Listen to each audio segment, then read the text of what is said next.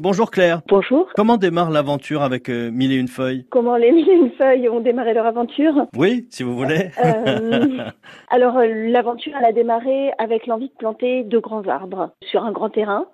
L'envie de se reconnecter avec la nature, euh, l'envie euh, de faire ensemble avec d'autres.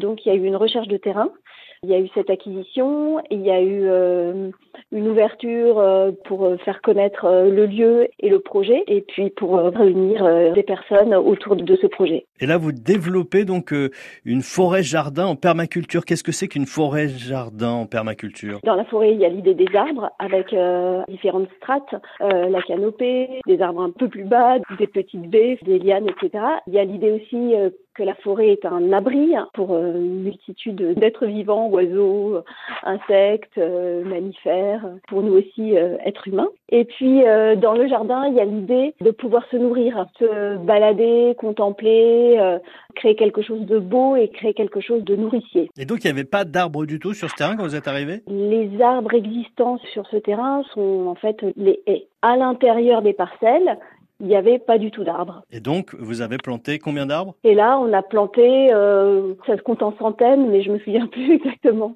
Au moins une centaine d'arbres. Ah oui, un peu plus que ça, ouais. Mm. Quel est le projet global aujourd'hui euh, de votre association? Planter, euh, vraiment mettre les mains dans la terre et puis euh, regarder la nature pousser. Il y a l'idée de nourrir la terre, c'est-à-dire de recréer de la biodiversité. Et puis euh, l'idée aussi de partager quelque chose, de partager un projet. hein. c'est vraiment, euh, c'est vraiment au cœur. euh, J'y reviens parce que on a vra- vraiment voulu que ce soit un projet euh, d'un collectif en fait. hein, voilà, avec une idée de rencontre, d'échange de savoir, de partage, euh, de récolte.